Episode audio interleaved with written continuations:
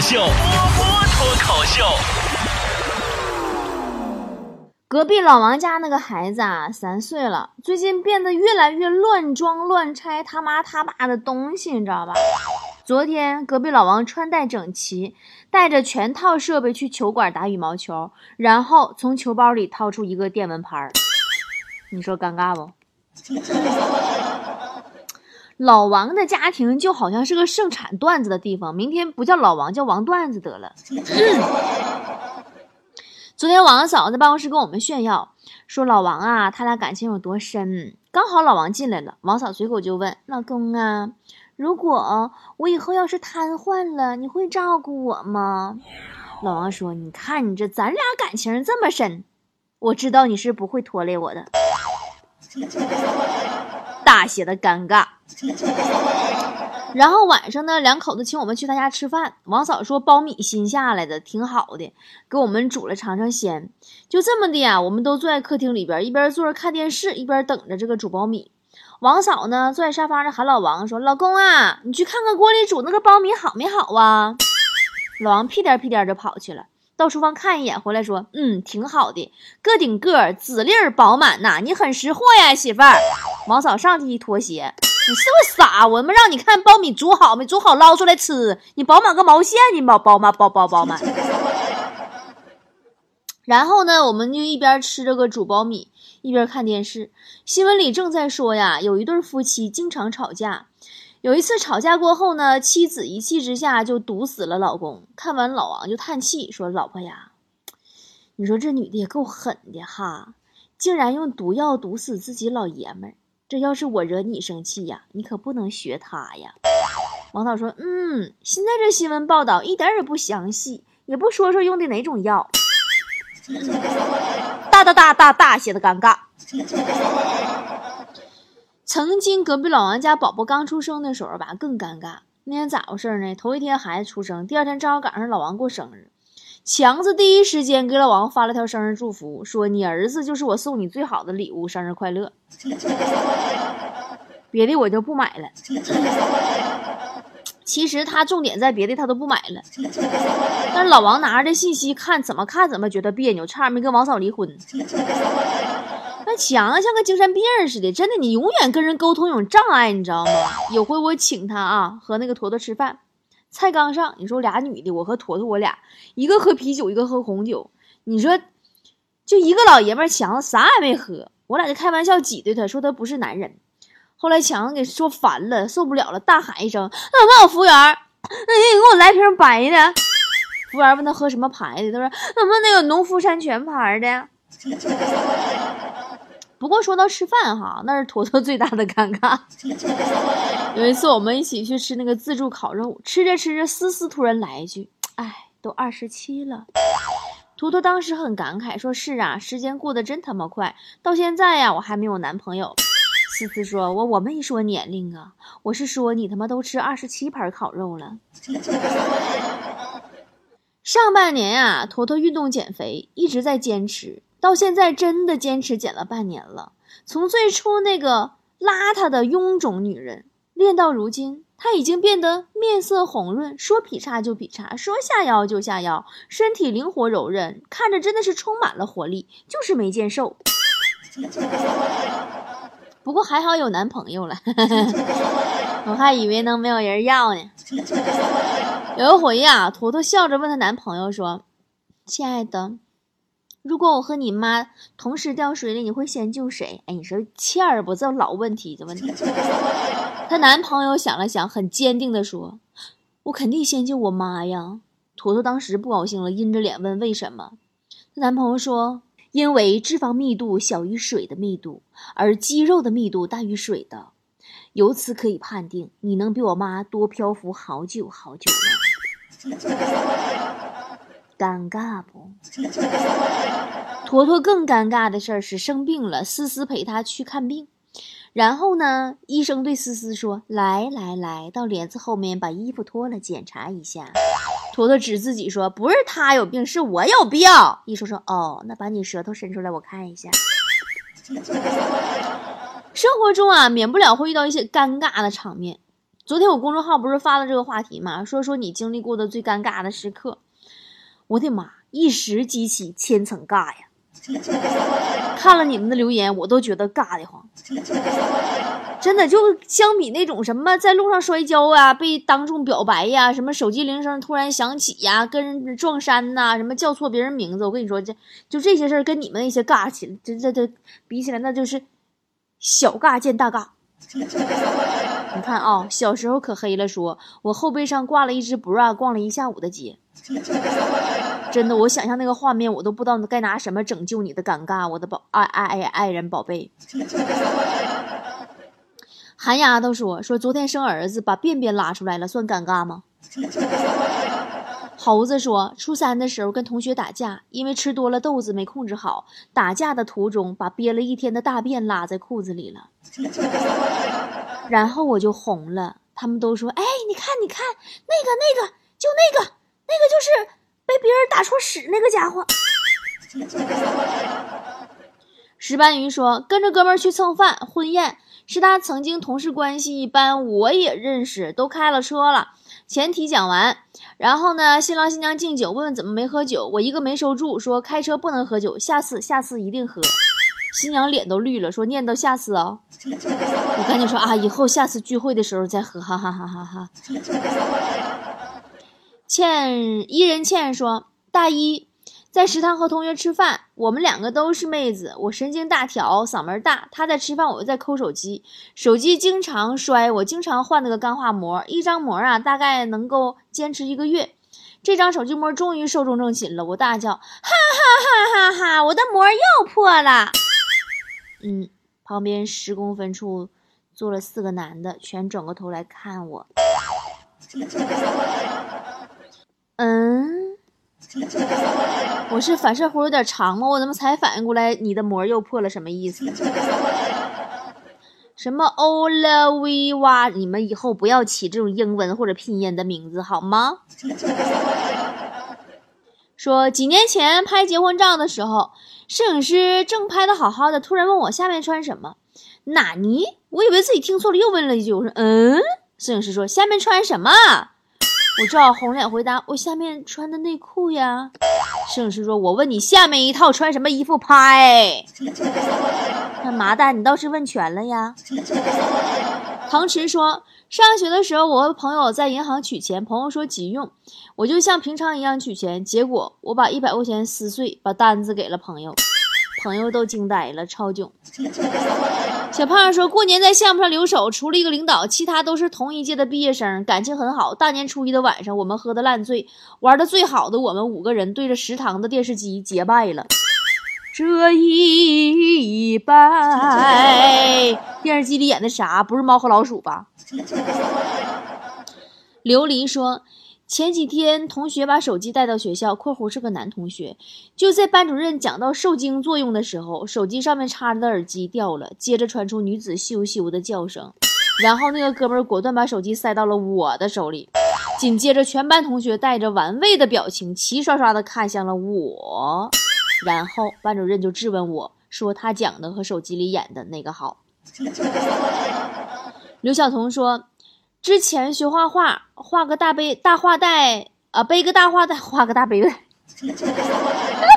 尴尬不？人写的是之前学画画，背个大画带，完了我说的是之前学画画，画个大背带，哎，尴尬。刘晓彤说说之前学画画，背个大画带，哎，坐公交快掉下去的时候呢，反手想把画带拖一下，结果抓住了男。后面男生的那个哪个？雨梦孤城说，走夜路时，呃，拐到一个小巷子的时候，前面有个妹子回头看了我一眼，明显脚步加快了不少。我感觉有点好笑，心想我怕啥？我又不是坏人，再说我又不吃人。然后我就说出来了，我说妹子你怕啥？我又不是人。嘴瓢，妹子吓得哇一声就哭了，然后就跑了。My 的噜噜，你不要用英文好不好？说波儿姐，你有见过从手扶梯滚下去的熊本熊吗？对我就是那个熊本熊本人。你在你滚下去之前，你能把你的英文名换个中文的不？忘忧草说：“我遇到最尴尬的事就是和朋友打赌去超市吃东西，看看能不能出来。然后我偷吃了一块两块钱的卤豆腐，结果被保安抓了。你朋友咋不去呢？你个三炮！他不去，让你自己去偷吃去啊！” 文德志说，在街上看见一个小哥哥，我跑过去，特别大力拍了他屁股一下，然后发现认错人了。那人一脸懵逼的看着我。小卓，你们能不能就不用英文，也不要用拼音？小卓说，上班一直忙，老公发 QQ 说中午出来办事，正好路过我单位，想吃什么。真心忙就没顾上回他，快到中午了也没给人回复，老公连发几个疑问的表情。我终于放下手里的活儿，想起冷落老公一上午，赶紧回复，怕他不高兴，就顺便逗逗他。啊，回复说老公说了算呀，有你在吃啥都香，最好直接吃你了。然后就发送了，还自我甜蜜的等回复中，发现好多种各种表情的那种回复，你你你你你，然后然后然后我发现我发到单位的工作群里了。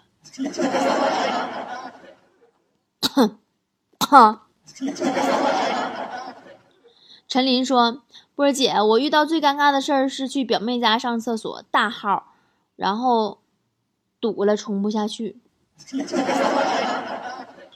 然后我妹夫去买个皮揣子才弄好的，现在想想尴尬带恶心。” QQ 糖说，一次出去喝酒喝醉了，回去的时候对着玻璃门径直走出去，啪，狠狠的撞门上了。第二天给店里赔了个闷。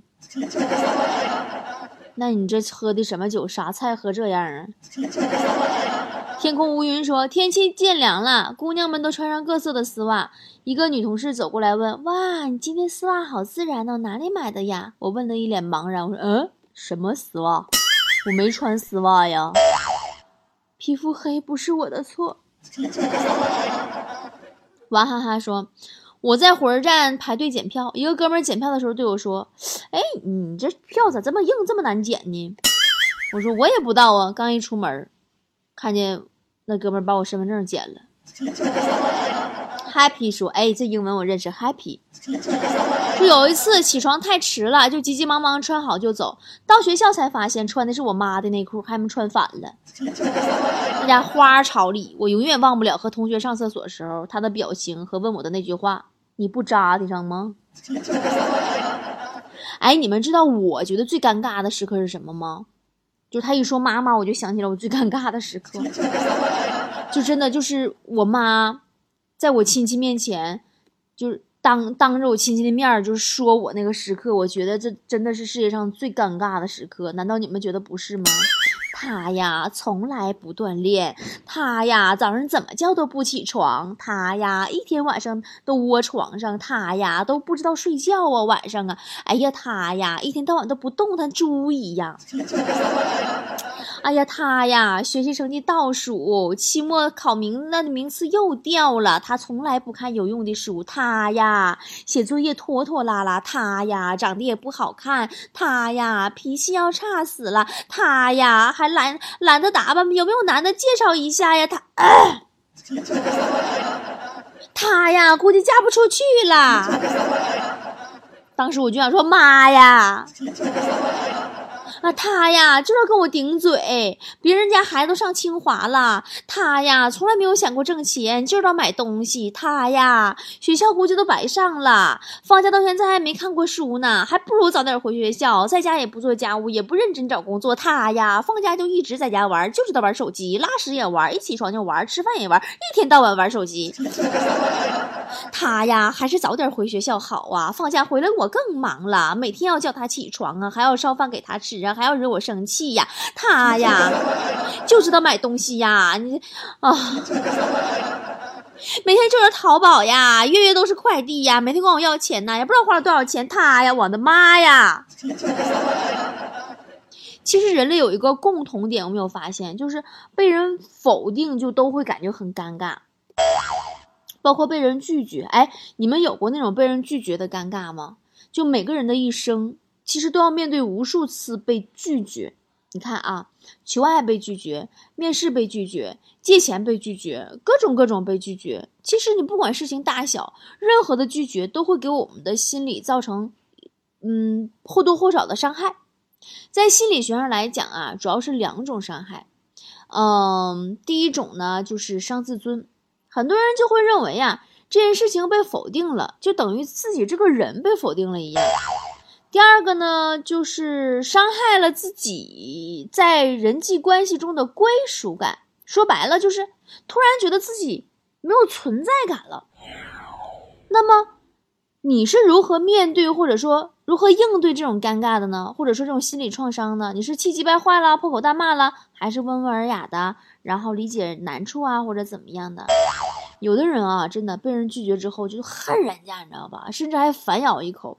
其实你就是没想开呀，你看啊，你希望别人帮助你，是希望他能够理解你的困难，然后伸出援手。但人都是互相的呀，你自己的难处只有你自己知道啊。所有的事情是难以启齿的，有的时候呀，那最后帮不了你，那你说你找我，我没帮你，我也很难过。我拒绝了你，并不是我无情，可能我真的有哪些地方不方便呀。真的，你完全大可不必把。一次拒绝想的那么严重，你谁还没被拒绝过呀？曾经我在奇葩大会上看过一个选手，特别逗。呀，一上台这个选手就说呀：“说马东老师，你要对我负责呀。”然后巴拉巴拉倾诉一堆，说两年前呐来录这个奇葩说海选就被马东淘汰了，说自己这两年就因为那个被淘汰呀，过得有多苦呀。然后发现自己被拒绝那期节目还那么火呀，心里就很窝火。啊，后来马东说：“说我怎么感觉你在要挟我？”啊，何炅都说：“说我就是。”我感觉你表现的好像，就马老师今天不收下你，就真的辜负了你这两年似的，好像这两年你是马老师害的似的。我真的觉得这个选手脑子就有病啊！你被拒绝了，那说明你还达不到人家的要求啊！你回过头来你还反咬一口，说人家对不起你啊！你自己因为自己没做到而带来的后果，你推到人家头上去，你丢不丢脸啊？你这。前两天还有个新闻，江苏有个小伙儿，为了挽回女朋友，在女生宿舍楼下用那个扩音器喊话，声称自己为了找到女朋友，已经五天没吃饭了。哎呀，你说你五天没吃饭，你自己没吃饭，也不是人家饿的你，你说这，人家把你嘴堵上了，把你绑上了，不让你吃饭呀。后来那个女孩忍无可忍了，下楼果断的拒绝复合。他依然就不肯放弃，在楼下一跪就是一个多小时，最后失魂落魄的走了。你与其说是他在在挽回爱情，不如说他拒绝接受感情的失败。他想的都是自己的感受，他没有想人家对方的感受啊。他想用舆论去威胁、胁迫这个女朋友妥协，但自演自导的这苦情戏，你给谁看呀？你这是自私好不好？你考虑过对方感受吗？我经常说哈，你看一个人被拒绝时候的反应，就代表了这个人的人生的走向。真的，黄渤在演讲的时候，叫星空演讲吧，他曾经讲过，他一个朋友是个驻唱歌手，一个晚上需要唱四首歌。有一天呢，当然这个朋友唱不咋地啊。有一天啊，然后这个第一首歌刚唱完，这个观众就喝倒彩，下去吧，下去吧。然后他就真的下去了。他下了台，不紧不慢地说：“OK，我下来啦。好了，那再给大家唱一首《喜欢我的人都好运》。台下的观众就都笑了，气氛也都活跃起来了。接下来三首歌顺利唱完，这就是一个心态、情商和气度都很高很高的人。他面对那么多不好听的声音、否定、拒绝，他没有垂头丧气，也没有暴跳如雷。”在众目睽睽下被拒绝，真的很尴尬的。能克服就已经很不容易了，他还能用幽默博人一笑，这种豁达，他是值得人尊敬的。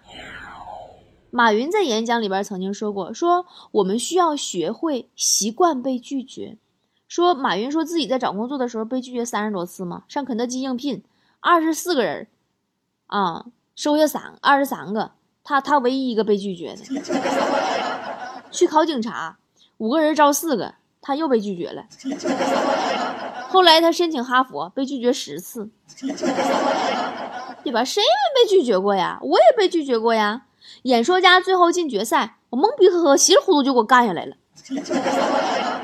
咱们不管是最后节目组解释说是乌龙了，还是马丁跟我道歉说他读错投票器什么号码了，不管咋地啊，事情都过去了。最终结果我就是被淘汰了，那又怎么样呢？接受。还有一次，我出去做慈善募捐，被人家指着鼻子骂呀。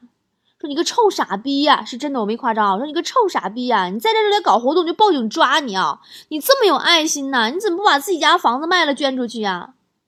我当时我只说了一句话，我说好的，我现在就走，不打扰了。然后回头走开，完了我哎呀妈呀，没出两分钟自己哭的跟傻逼一样的，真的真真的哭的跟傻逼一样。刚才我说的那个演说家被淘汰和做慈善被骂哭那个视频，我都今天给大家传到我微信公众号手链推文里了啊，有兴趣就可以看一下，感受一下我当时的尴尬。谁都不想被拒绝，因为这容易给自己带来心理负担，都自我怀疑人生，有的时候会。但实际上，这些我们害怕的，也恰恰是我们所缺失的，因为在这个世界上。实在是没有谁能整天小心翼翼地保护着你的玻璃心呐。真正的高情商是，即使被否定，也选择敬个礼再走。今天我的公众号手栏还发了一个美在美国的中国人的演讲视频，他叫蒋甲。他曾经小时候因为被拒绝，留下过很严重的童年阴影。后来他为了实现自己的梦想，就要去突破自己。他做了一百天的被拒绝实践。嗯，每天出去感受被拒绝，然后他他自己带 GoPro，然后录视频。他的一百天被拒绝视频后来在网上爆火，他的梦想也实现了。他去管不认识的人借钱，他要求在陌生人家院子里边踢足球，去汉堡店要求汉堡续杯，去甜甜圈店要求人家给他做个奥运五环，然后去大学里边要求要替人家教授给学生们上一课。你觉得可笑吧？荒诞吧，肯定会被拒绝吧。但是当他成功的吃到了奥运五环甜甜圈的时候，他发现自己以为一定会被拒绝的事情却实现了。原来很多东西是可以争取来的呀。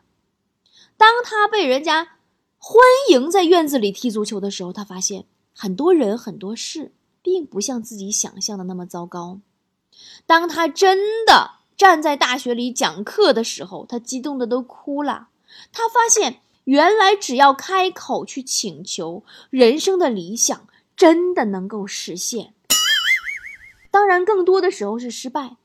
当他回看被保安拒绝借钱的视频的时候，他发现保安当时其实问了他为什么，可是他就只顾着尴尬和无地自容，他逃跑了。他并没有给自己争取继续的机会。当他要求在别人家院子里种花被拒绝，他问为什么，别人告诉他说是因为自己家里养狗啊，怕狗咬坏了花的时候，他发现有的时候啊，别人的拒绝并不是不愿意，并不是否定你这个人，而是另有隐情。多问一句，也许会海阔天空。很多人都说失败乃成功之母，我觉得失败和成功嘛，就是一对双胞胎。有他就有他，哪个成功的企业家也好，大咖也好，谁也别跟我俩吹牛逼。谁不是从失败堆里边被拒绝着，一次一次被否定着爬出来的？哈，我不也一样吗？我这么成功，我不也嗯，哭的跟傻逼一样。蒋甲的故事被几十家主流媒体报道，记录被拒绝一百天经历的个人网站也成为热门网站。他因此游学美国做演讲。嗯，还登上了 TED 的讲台，出版了自己的书，书名叫《没有永远的拒绝》，你只是暂时不被接受。拒绝曾经是他的魔咒，也是很多人的魔咒。可是如今，他却因为拒绝，得到了难能可贵的东西。那些真正成功改变世界的人，也是在无数次的被拒绝，然后拥抱拒绝以后，才会走向辉煌的。真的，千万别害怕尴尬。别因为害怕失败和被拒绝就不去做了。你不试一试，你别说成功了，你连失败的机会都没有呀。机会就在认真对待生活的时候会悄然来临。有时候，我们就像活在别人的影子里，害怕被人拒绝，在意别人的眼光。但实际上，被拒绝真的没有那么可怕，在拒绝中逆风成长，才是我们应该学会的。我们需要学会爱上被拒绝，因为拒绝，才能让我们从拒绝里看到自己缺少什么，哪里做的还不够。我们需要学会被拒绝的时候调整自己的情绪，因为情绪化会让我们做出一些让自己后悔的言行。会冲动，会偏激，我们还要学会多问为什么，才能更好的沟通，而不是被拒绝了以后自己胡乱的猜测对方对我们是不是有敌意呀什么什么的。最重要的是，我们要学会勇敢的一次次去尝试，用数量堆积质量，拥抱拒绝，一切皆有可能。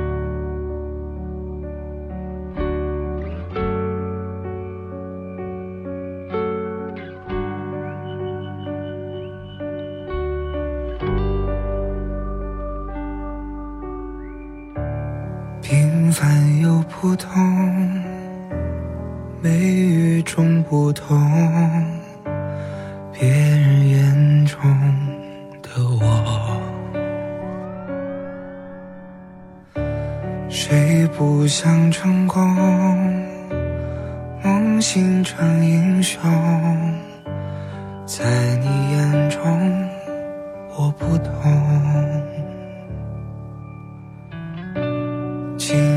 上只有你看好我，只有你相信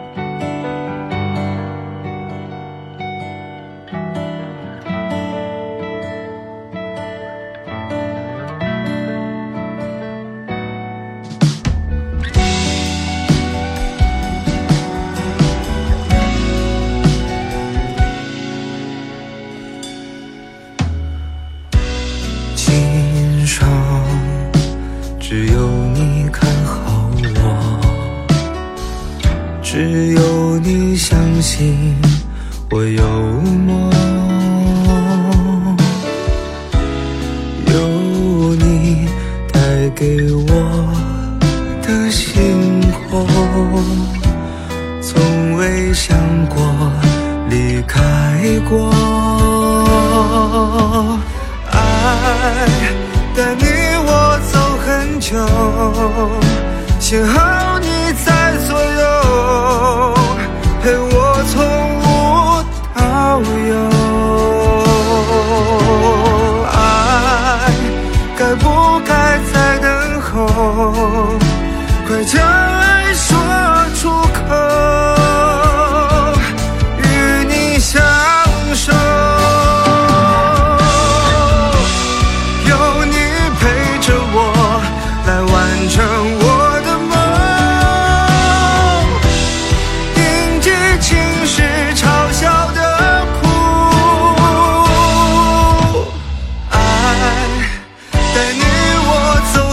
就幸好。